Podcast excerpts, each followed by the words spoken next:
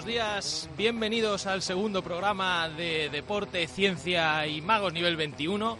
Juraría que he vuelto a liarla. ¿Es Ciencia, Deporte y Magos nivel 21? Lo es, lo es. Lo sí, es, pero- ¿no? Bueno, eh, casi lo he hecho bien, es la segunda. Bien, yo creo que para el último programa lo, clavamos. lo importante es progresar, dicen en educación. Sí. O sea que voy progresando, con lo cual podemos poner un PA, que los alumnos no sabrán ni lo que es, pero no gano el más, pero en PA nos quedamos. Bienvenidos a todos, soy Diego Pastor, el que hace la presentación de este programa. Junto a mí está José Manuel Sarabia, el ideólogo del programa y la mente entre bambalinas. Hola a todos. Y hoy tendremos con nosotros a un invitado muy especial al que presentaremos debidamente en la sección de entrevistas. Pero antes recordar a todos los oyentes que este es un programa de opinión. Y como sabéis, eh, lo que se va a decir aquí es mm, no más que la opinión de aquellos que la dicen o probablemente ni eso. Generalmente ni eso. Pero es importante recalcarlo antes del inicio de cada programa. Y yo antes de empezar este programa también quería hacer una pequeña intervención porque hemos tenido un oyente seguro, que es mi madre. Pues, efectivamente, eh, tu madre estaba muy contenta en Instagram. Lo mejor de todo, sí, ahora nos sigue en Instagram, yo no sabía que tenía Instagram hasta que nos sigue. Y lo mejor de todo es que me ha reñido por decir tacos. Eh, ¿Esto es real? O sea, es acojonante. Mi madre, tengo 36 tacos, pero me ha reñido por decir tacos en la radio y por eso he traído un montón de monedas a este programa. Cada vez que diga un taco me penalizáis y luego nos iremos a tomar un café. Bueno, o unas cañas, porque macho. No voy a decirlo en público, no vaya a ser que mi madre también me penalice por promocionar el alcohol. Pero eh, está aquí. Iremos a hacer son- haciendo sonar eh, esto para que mi madre me quiera un poquito más. Yo no lo iba a decir porque pensaba que me iba a dar un poco de vergüenza, pero ya que lo has dicho tú, mi madre también nos ha oído y me ha dicho que por favor no diga tantas veces la palabra mierda. Y, mamá, estábamos hablando Oye, de mierda. eh, Pagaremos también, pagaremos también por ese término entonces. Bien, dicho esto, ahora sí, música por favor.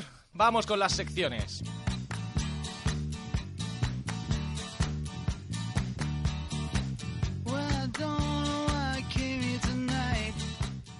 Recordemos a todos los oyentes que esta es la canción en la cual en Reservoir Dogs tiene una escena mítica de, llamémosle, entrevista, y con ella presentamos a nuestro primer interlocutor en este programa, que es Francis Moreno, profesor del CID en realidad, aunque vicerrector en su tiempo libre de deportes y estudiantes. ¿Qué tal? ¿Cómo estás? Muy bien, hola Diego, hola José Manuel. Dejo bien claro los nombres de vosotros dos, pues que sois los responsables últimos de lo que pase hoy aquí. No tenemos ninguna duda de eso. ¿Qué puede salir mal? No lo sé, pero yo me reservo lo de aquello que dice, me alegro mucho de estar aquí, si me lo permitís, para el final del programa. Mm, Bien, bien. Igual se lo guarda y todo, fíjese. Eh, yo empezaría hablando de que nos han contado, o sea, nos, Nos, han, dicho, nos han eh, dicho- las malas lenguas dicen por ahí que las paellas te salen muy bien. Bueno, ¿Qué empezamos, puedes decir al respecto? empezamos con fuerza hoy, ¿eh? Bueno, tendría que decir que aquel fin de semana intenté hacer un arroz caldoso varias veces y siempre me salió seco. Creo que por ahí van los tiros de nuestros seguidores de Instagram también. Sí, tiros, efectivamente, hay tiros y escopetazos por las Sí, paellas. sí. la gente, la- sé que la gente lo medio arregló después, el mismo jueves por la noche buscaron soluciones, he oído, Para que luego digamos que no son estudiantes, que no son proactivos, que, que ellos hacen se adaptan, las se cosas, adaptan, si al final la adaptación es un principio fundamental. Bueno, eh, Sí, pero siendo un poquito serio, si, me, si permitís eh, 15 segundos de seriedad en este eh, programa, la verdad que tú, ¿eh? la decisión que se tuvo que tomar entonces fue una decisión muy complicada y, y llevada por las instrucciones que vienen de la Generalitat. A partir de ahí, hay una cosa que cuando, cuando en, en la vida yo muchas veces me planteo, digo, cuando en vez de decir no tenía que haber hecho esto o sí tenía que haberlo hecho, me planteo, la próxima vez que, que ocurra lo haré de esta forma o de otra. Y me temo que si se volviera, a- volviera a ocurrir, tendría que tomar la misma decisión. Sí, la verdad es que el problema ahí es verdad que, hablando de ciencia en este programa, los modelos de predicción habría que revisárselos, ¿eh? Porque no- a mí me recuerdan a los de economía, funcionan bastante bien. Mm, Sí, van por el camino. Van sí, sí, por el sí. También debemos decir que parece que estemos así hablando como si nos preocupase que los alumnos tuviesen que haberse ido de farra el jueves por la noche. Es decir, ellos lo solucionaron, tampoco es un problema. Sí, probablemente se hubiesen ido de farra el jueves y el Ah, viernes. Exactamente. No, les, les hemos gana- les hemos dado salud. Les hemos dado salud con una decisión que era inevitable. Ya han hecho el agosto las discotecas de la ciudad también. Eso sí, eso sí, porque hubo ahí todo un movimiento. Ahí también demuestra que ahí estuvieron listos. Dijeron, eh, a esto hay que cazarlo, bueno, hay que, hay que promover la economía de la ciudad también. Si no vas tú, pues déjame que si soy yo ya... Eh, sí, eso yo ya. Bueno, correcto. Hay más temas, ¿no? Además de Sí, ese. sí, este Por era supuesto, solo para, supuesto. para chincharte. Eh, Habría un tema que sería deporte en la OMH. Correcto. Este sí me lo sé. Eh, so- sobre este tema, yo he pensado hacer sangre, pero me han pedido que no lo haga. Con lo cual, pues podríamos hablar de universidades saludables o en un momento dado de San Juan. No sé, estoy, estoy expectante, no sé por dónde van los tiros, no sé, no, no te, no te veo venir.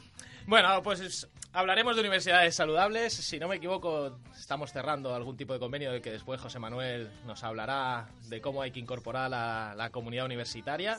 Sí, es verdad. Eh, estamos, estamos trabajando en, en convenios y estamos trabajando en que nuestra universidad sea además un modelo dentro de la red española de universidades saludables. Y hay muchas iniciativas en deporte que estamos poniendo en marcha y que yo creo que van a acabar eh, colocándonos en una posición destacada. Dentro de poco vamos a ir a Mallorca a un congreso de universidades saludables y presentamos las, las iniciativas eh, que nos han pedido que de forma invitada vayamos para mostrar qué es lo que estamos haciendo aquí a propósito del fomento de la actividad física, tanto en el personal eh, de administración y servicios como en los estudiantes o en el, o en el personal eh, docente. A mí esto me hace pensar, no sé si habéis fijado, que los alumnos que vienen en moto llegan con la moto hasta Arenales con tal de no aparcar en el parking que hay en el CID. es decir, por no caminar 16 metros. Ya, para empezar, vienen en moto. ¿eh? Bueno, Pudiendo- podemos suponer que igual viven lejos. Bueno, sí, podemos, podemos suponerlo o, O o no. o no, o no. Pero es verdad que teniendo un parking a, a 100 metros eh, parece que resulta más cómodo dejarlo a 3, Sí, eh, con las eh, dificultades que eso supone luego para el acceso de- de- del resto de personas y con las eh, cuestiones que tiene a veces el que haya circulando eh, motocicletas. Por delante, por ejemplo, del pabellón eh, deportivo, donde por las tardes además hay, gente joven y muy joven que entra y sale del, del, del pabellón y no con mucho cuidado precisamente, derivado de su juventud. Eh, yo creo que es algo que entre todos deberíamos de hacernoslo mirar y poner cada uno un poquito de nuestra parte. sí, porque, lo- lo- bueno, lo de, lo de moverse no lo llevamos muy bien. A mí otra cosa que me sorprende es ese mensajito que nos habéis puesto en las escaleras. El mensajito está estupendo, pero la gente no sabe leer, lo cual son estudiantes universitarios, yo creo que saben, y pero tío, que siguen usando el ascensor, es una cosa espectacular para subir un piso. Para subir un piso en Arenales la gente usa el ascensor y es algo es algo que a- yo no lo entiendo, me indigna. No, pero bueno, eh, lo que demuestra que no les interesa mucho la siguiente parte de la frase, porque recién puesto el mensaje estaban subiendo por el ascensor los colegas. Sí, sí. Bueno, también es verdad que hay, hay veces que sale a relucir este aspecto contestatario, no solamente de los jóvenes, sino de algunos otros que me han reconocido. Dice, ahora que he visto eso, voy a subir por el ascensor. Digo, se trata de hacer daño por hacer daño. Sí, sí, o sea, sí, no, o sea, no le veo... Eso es maldad pura. No, Sí, esa no, persona No lo he llegado, no lo he llegado a entender.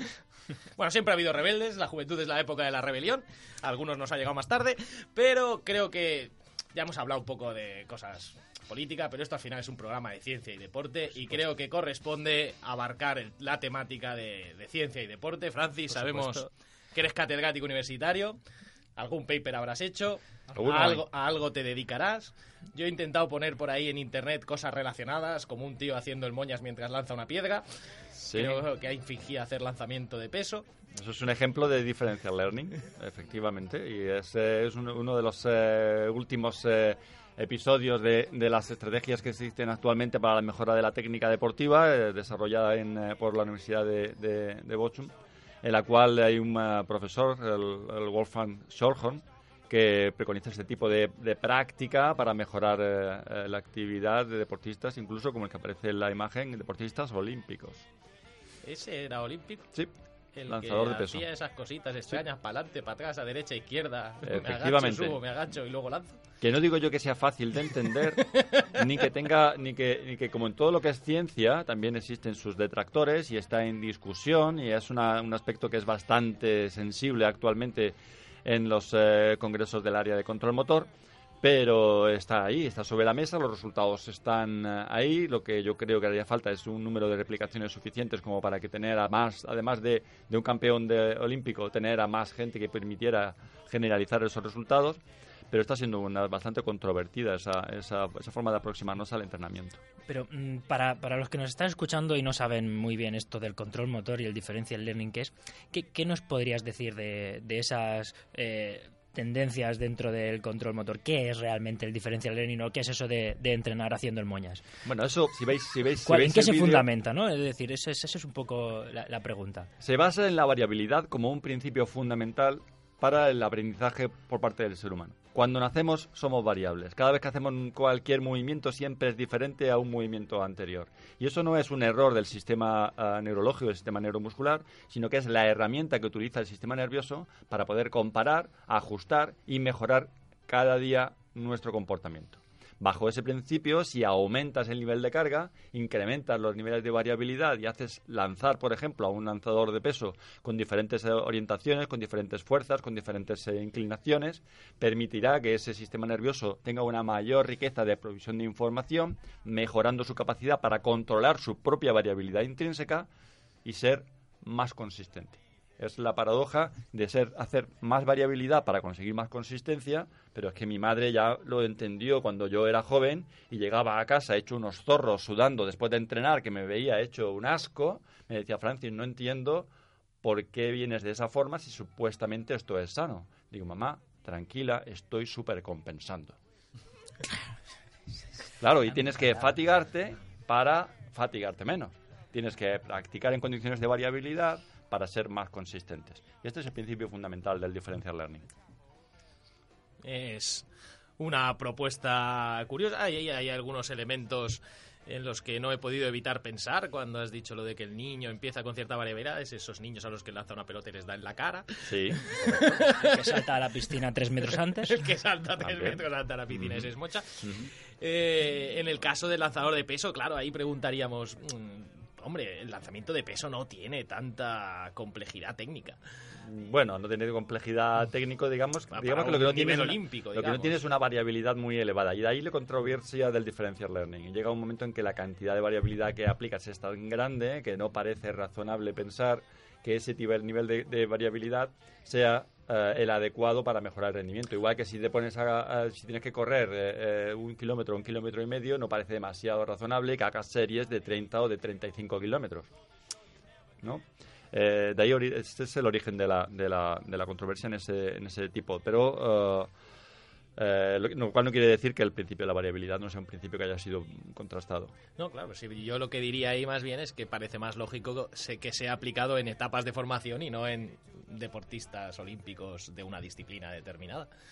Sí, absolutamente, pero también es cierto que aplicar variabilidad a los niños que ya son variables por naturaleza parece un poco absurdo. Los niños ya vienen con la variabilidad hecha de casa, ¿no? Es decir, vienen, son variables sin que tú le plantees situaciones variables. Sin embargo, un deportista cuando llega a un determinado nivel de rendimiento y adquiere un nivel de consistencia, ese nivel de consistencia hace que la estimulación que se produce sobre el sistema nervioso sea menor, por lo tanto ha- hay menor capacidad para discriminar entre diferentes eh, eh, movimientos que, que realiza e incrementar ligeramente, y estoy hablando ligeramente, entonces me dirá, entonces no es differential learning, y tienes razón, incrementar ligeramente esa variabilidad para incrementar la capacidad que él tiene para ser sensible a variaciones en su movimiento puede ser una adecuada estrategia. Eh, yo no soy ahí- eh, precursor del differential learning, pero sí que creo que alguna parte de sus principios tienen, tienen- deberían de tenerse en consideración. Hombre, ahí lleva uno a pensar al cambio del peso. En el lanzamiento de los pesos sería la herramienta que se ha utilizado toda la vida. Tirar con más peso o con menos peso. Mm, entramos en un... Eso sí. Eh, yo no sé si la audiencia está especialmente interesada en el entrenamiento del lanzamiento de peso, pero precisamente cambiar los pesos creo que sería una de las cosas que no habría que No hacer, habría que hacer. porque cambia los puntos de equilibrio. Nuestros estudiantes saben perfectamente lo que es el modelo lambda y los puntos de equilibrio. Si cambia el peso, cambia los puntos de equilibrio y cambia los tiempos de aplicación de fuerza, lo cual supone la adquisición de patrones que colisionarían con el patrón de- técnico. Es mejor realizar variaciones con respecto a los mismos implementos, con los mismos pesos, con diferentes velocidades, diferentes eh, orientaciones, diferentes eh, eh, temporalizaciones, antes que cambiar el implemento. Pero eso también es una opinión particular de nuestro grupo de investigación. Bien, muy interesante la temática. Creo que gran parte de nuestra audiencia, es decir, tu madre y mi madre, no se habrán enterado de toda esta Absolutamente parte. de nada. Bien, pero habrán dicho, uy, qué bien Nos habla faltaba- este chico, ¿no? Nos faltaba ya nada más que la, para que la, que la ciencia estuviera al alcance de cualquiera. ¿Estamos, estamos, estamos locos? Por favor, ¿qué somos?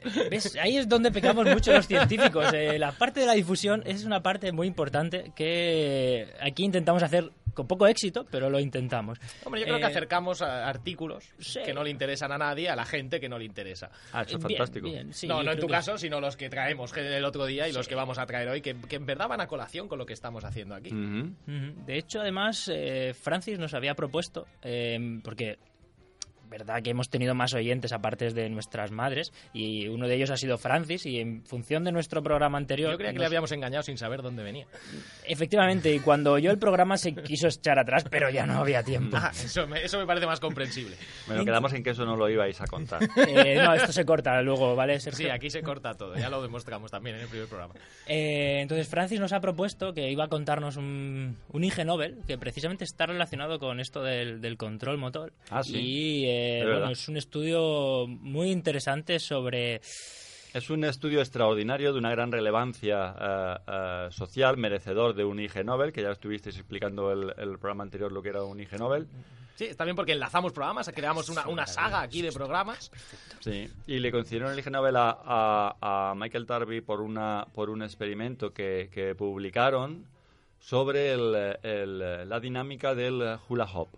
Si los más jóvenes a lo mejor no recuerdan lo que es un hula hoop, es un aro que te colocas alrededor del cuerpo y que los mueves a con el movimiento de la, de la cadera y de las rodillas y de los eh, tobillos. Ahora sirven para hacer escaleras de coordinación. Sí, vamos a empezar por abajo y ya llegaremos. Y estos autores publicaron un artículo en el que demostraron fehacientemente que el movimiento del hula hoop depende del movimiento de las caderas, de las rodillas y de los tobillos. Pero eso es amazing. Bravo. Es, es- es- es co- como. Oye, hey, Había que demostrarlo. científicamente demostrado eh, y además eh, parametrizado matemáticamente. A nadie se le había ocurrido antes. Eh, que a Bueno. lo mejor venía de, yo qué sé, de un pensamiento. No, no, es de la cadera. No era el poder de la fuerza. De hecho, en, el- en el American Journal of Physics eh, hay dos eh, trabajos que hablan, además del hula hoop también, ya como fueron posteriores ya no le concedieron el, el, el Ig Nobel, La en el que novedad en explican ciencia. cómo se debe de hacer girar el hula hoop. Y, y lo explican además eh, matemáticamente, ¿no? utilizando movimientos que se encuentren en una diferencia de fase entre pi medios y pi con respecto al sea que- movimiento del, del, del hula hoop. Esto es importante porque ya podemos evaluar con justicia a los niños en el cole cuando se ponen a jugar al hula hoop. Sí, lo malo es que el hula hoop no parece que sea demasiado saludable, ¿eh? porque también eh, abundan los estudios que dicen que el hula hoop no es eh, precisamente la actividad eh, más eh, saludable para el, el- el ser Deporte humano. de riesgo, cuidado. Sí, eh, porque claro, si eres diestro tiendes a girar hacia, hacia la izquierda, si eres eh, eh, zurdo tiendes a girar en sentido contrario y además siempre giras en el mismo sentido, con lo cual produce un estrés eh, articular siempre en el mismo lugar. Bueno, están, están reportadas, eh, aparte de fracturas, también eh, edemas provocados por el, por el hula hoop, dermatitis, lo que se llama el de la, la dermatitis del hula hoop también, en estudios desde 1954, porque esto, es, eh, esto, es- esto lleva un montón de tiempo el hula hoop Es, ahí dando, es dando, todo, todo un guerra. problema de la ciencia, por lo que veo. No, no, un problema de salud pública. El hula hoop prohibido ya. A partir de mañana prohibido la venta del hula hoop. Y digo yo. ¿cuánto hay que darle al hula hoop para que te dé dermatitis? Antes internet no existía, ¿vale? claro, yo creo que con Instagram se ha, se ha acabado el problema, Eso, ¿no? Ahora que claro. Sí, pero si vas, te vas a saltar del hula hoop y le vas a dar dos o tres vueltas, para eso no te pones con el hula hoop. Si te pones, te pones, ¿no? Yo creo que sí, que si te pones con algo hay que hacerlo bien. Hombre, por Puntual hasta que tengas dermatitis. Bueno, o un poco antes. Podemos parar antes. Bueno, Francis, yo creo que la entrevista ha sido perfecta. Vamos a continuar, pero por supuesto, como invitado, te quedas aquí, el micrófono abierto. Esperamos que nos interrumpan, nos descaña y sigamos con la alegría como hasta este momento. Bien, aquí me quedo alerta. Parece correcto, un poquito de música y saltamos de sección.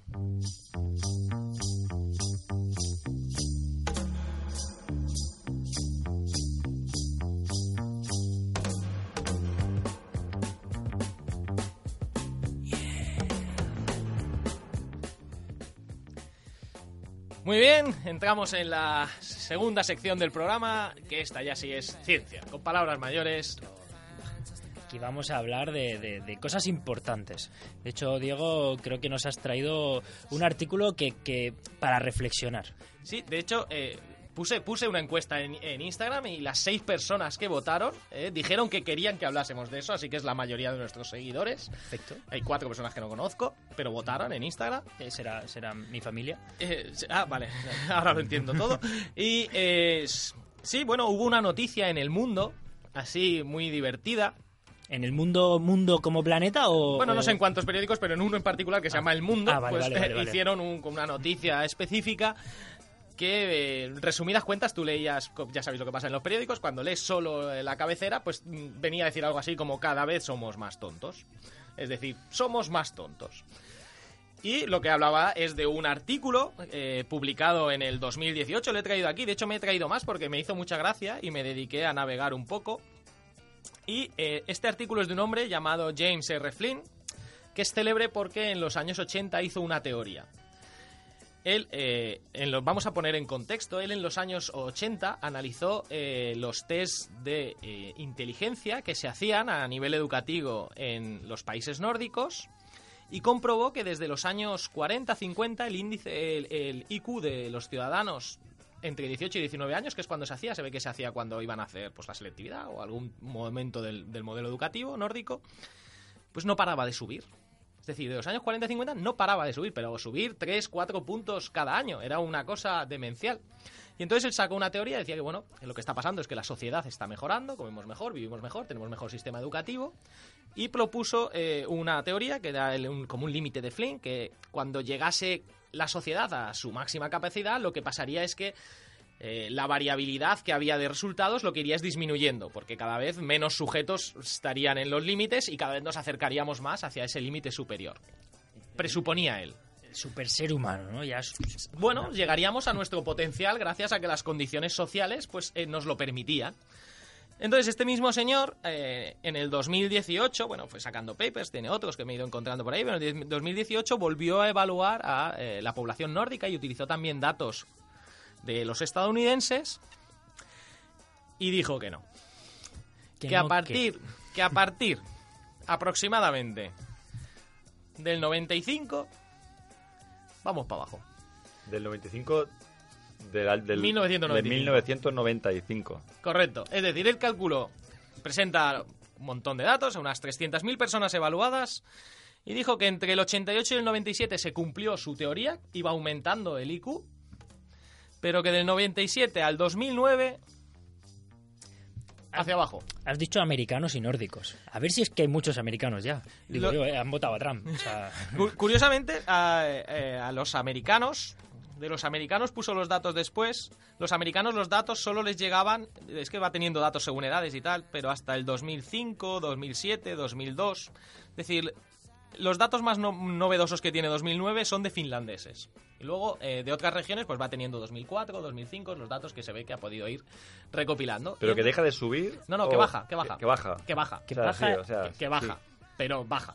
Es decir, de hecho, eh, hace una prospección y dice que eh, parece ser que en, en la generación, en la generación que hay ahora, en 30 años, pues habrán perdido como 7,5 puntos los ciudadanos de, de Finlandia, 6,5 los de Dinamarca, 6,5 los de Noruega, puntos de coeficiente intelectual. Bueno, pero Yo- eso, eso, eso que pasa con las tendencias, si lo hubieses preguntado a él 10 años antes, te hubiera dicho lo contrario, ¿no? Que íbamos a romper las barreras, porque como la tendencia era, era, era hacia arriba, pues Bueno, íbamos eh, a llegar a normalizar un superhombre. Él había propuesto la meseta. Es decir, llegar a una meseta. Llegar a un sitio muy alto y que además los que la variabilidad por debajo se, se juntase por arriba. De hecho, eh, yo me he puesto a leer y hay cosas muy divertidas que por las que proponían la meseta y muy graciosas. Hay un artículo de 2004 donde correlacionan desde los años 40 la altura de la gente con el, con el coeficiente intelectual. Y va ahí, de la manita. Cuantos se hacían más altos, se hacían más listos. Esto tiene una explicación bastante lógica. Luego, cuando lees el paper, es que claro, comen mejor, claro, viven mejor, son más sanos y por lo tanto es posible que también sea mejor. Hay otra teoría que ya no me hizo ninguna gracia porque soy segundo hijo y es que los hijos son más tontos a medida que van naciendo. Es decir, el primer hijo es más listo que el segundo, el segundo es más listo que el tercero, el tercero es más listo que el cuarto, el cuarto que el quinto y tal. Y una teoría por la cual seremos más listos es que cada vez tenemos menos hijos. Se No- quedan no- los listos. No, es- no estás ayudando a la política de, de- de maternidad de este país. A mí me ¿eh? hizo gracia, porque soy el segundo que dice mi hermano es más listo que yo, yo soy más tonto. Sí. Claro, pienso en los que tengan siete hermanos, el pobre, si me ha oído el séptimo debe estar desesperado. Pero es que además... no te he entendido. Por O ahí sea, busqué y hay datos de, de- de que realmente el coeficiente intelectual va bajando según el número del hijo. Es una cosa Bueno, al bastante final también es verdad que el segundo o el tercero o el cuarto siempre es posterior en el tiempo al primero. Entonces, si con el- los años va bajando el coeficiente intelectual global, pues es, es normal. La, la- la sociedad en general es más tonta, no solo el segundo, el tercero y el cuarto. Madre mía, qué Eh, tonterías más grandes sí. publicamos. ¿no? Pero a mí me ha llamado mucho. O sea, estoy preocupado porque has dicho los que tienen ahora 30 años. Sabes que tú y yo somos esos, ¿no? Sí, a mí lo que más me ha preocupado Por leyendo... poco tiempo, además. No te, A mí lo- tampoco te, te- te- No, no, pero, te o sea, vengas arriba, que- ¿eh? No, no, que digo que están hablando de nosotros. Claro, a mí lo que, nosotros somos que- los que decía, tontos. se están haciendo tontos los que en el año 2000 cumplían 18. Y decía, coño, soy yo. que no son mis alumnos, el imbécil soy yo. Que, pues, igual esto ha cambiado, porque lo que no tenemos es datos del 2018 exactamente. De hecho, el último dato termina en el 2009. Y luego datos más de, de otros papers pues suelen terminar por ahí. También debo decir que, claro, me puse a buscar, dije, de verdad, somos más tontos. Me puse a buscar y entonces me encontré un metaanálisis, 4 millones de sujetos analizados, esto ya aparece palabras mayores, Está mal. con datos hasta el 2013. Y este señor decía algo que a mí me pareció más coherente. Cuando hacía los datos decía, no. Siguen siendo cada vez más listos. Presenta una gráfica, pondré la gráfica en Instagram. Dice, los coeficientes intelectuales siguen aumentando y no han parado. El ritmo al que aumenta es menor. Y se han estancado en los últimos 30 años, eso sí que lo indica, en una cosa que le llaman el coeficiente intelectual cristalizado, que es lo que sabemos. Es decir, las cosas que hemos retenido, no resolver un problema o que ser capaces de hacer una imagen tridimensional en nuestra cabeza y rotarla, sino lo que hemos aprendido realmente en la escuela, pues ciudades del mundo, ríos, montañas, etcétera. Eh, en este estudio, que, que es un metaanálisis con muchos datos, sí que dice que en los últimos 40 años eso no ha mejorado básicamente nada. Sí, está en Google. Ha mejorado cual- un montón. Lo cual me parece también me parece razonable. O sea, He la- dicho 40, 35 años, que estoy mirando la gráfica. Sea, yo que tengo algún año más, pero no muchos más, eh, yo recuerdo cómo me aprendía de memoria no solamente los ríos de España, sino sus afluentes, tanto por la vertiente norte como por la vertiente sur, de los cuales no recuerdo ninguno, ni recuerdo muy bien cuál era la utilidad de recordar esos conceptos. Cuando además eh, la tecnología actualmente te permite acceder a toda esa información y lo que deberíamos de aprender es cuáles son los procedimientos por los cuales puedes acceder a esa información de forma más rápida, más eficaz. Vamos a aprender a buscar en Google. Sí, Algo muy aprender a resolver eso. problemas probablemente sea mucho más eficaz que aprender a memorizar textos. Efectivamente. Lo fundamental será que aprendan OK Google y a partir de ahí esa parte la solucionarán. Pronunciar bien el OK Google. Eh, El OK Google les puede ser un problema para muchos. Bien, eh, yo dije que hablaría de este tema, lo dejo aquí. Es interesante, nos hacemos más tontos. Yo quiero ver los datos hasta la actualidad, no solo hasta el 2000 y poco. Pero puede ser divertido, quizá está bajando, quizá lo que pasa es que ya no aprendemos de la misma manera y por lo tanto el mismo test ya no es válido. No sé, es un poco extraño porque si somos hemos ido siendo cada vez más listos y nuestros padres serán más listos que los suyos y así a la inversa, o sea, perdón, así continuamente, es razonable que los maestros sean mejores, que los padres sean mejores que los anteriores, que nosotros seamos mejores que los anteriores, que raro que consigamos que la generación siguiente sea peor. Eh, Esto es un logro. no, no, lo, lo- no lo veo claro, es decir, no, pues, nosotros sí somos mejores, pero los siguientes ya no lo son. No, yo creo que al final es que son mejores en, Habría- en otras habilidades, es tienen decir, otras capacidades. eh. Yo creo que desde que dibujamos a Kobe en el 92 algo empezó a ir mal. Bueno, Pero eh, se nos tenemos poco tiempo, con lo cual creo que hay otro paper de Sarabia que, que nos ha traído el compañero, Sí, que bueno, también es no es mío, interesante. no es mío, No, pero no es, de- no es suyo. Podría yo. serlo, ¿eh? Yo te veo que deberías meterte igual en eso. Sí, yo lo voy a hacer, pero no con ámbito científico, sino voy a aplicarlo eh, para mejorar eh, eh, en, en mi ámbito profesional. Antes de, de deciros de qué va el paper, os voy a hacer eh, una pregunta. Es decir, ¿cuántas veces habéis ido al cine a ver una película aclamada por la crítica y decís, vaya bodrio? Eh, y las pelis que a ti te molan, que tú dices, ostras, las de superhéroes, ¿vale? Las que tú y yo vamos a ver. Y eh, esas, esas nunca se van a llevar un Oscar. ¿Por qué? Porque al final, ¿quiénes son los que realmente saben de cine? Pues los críticos, ¿no? Son los críticos, no somos los que vamos a verlo bien. Pues en la, en la universidad, para evaluar la calidad de los docentes, le preguntamos a los alumnos, ¿vale? Entonces, en este paper han, han querido poner un poco de manifiesto eh, si eso es válido o no, abrir un poquito el melón. Y han dicho, vale, vamos a probar si... Vamos a hacer una cosa. Como estamos justos de tiempo y esto mola, porque mola. Lo siento, Francis, no podrás escuchar la, la resolución de este problema que está planteando Sarabia y eso que es importante. ¿Cómo para que vais, vicerrectorado. vais- que vais a cerrar y no vais a contar cómo acaba esto? Exactamente. Vamos a dejarlo en el aire para el próximo programa. Mm. Antes de eso, antes de cerrar, hay un momento redoble de tambor, La pregunta misteriosa. porque la pregunta misteriosa de un examen que está por llegar en este semestre, en la pregunta 17, la respuesta será... Te lo vamos a dejar a ti, Francis. Tú eliges. Vamos. ¿En, en serio? ¿Me vais a dejar a mí la responsabilidad de indicar cuál es la respuesta pero si no he visto la pregunta? Esa es lo Esa bonito. es la gracia. Mm, la B. La B será la La B. respuesta correcta de la pregunta 17 de un examen tipo 1. Y con eso nos despedimos. Francis, gracias por haber estado aquí. Bueno, puedo decir que sí, me alegro de haber venido. Gracias, José Manuel. Muchas gracias y nos vemos en el próximo programa. Un saludo.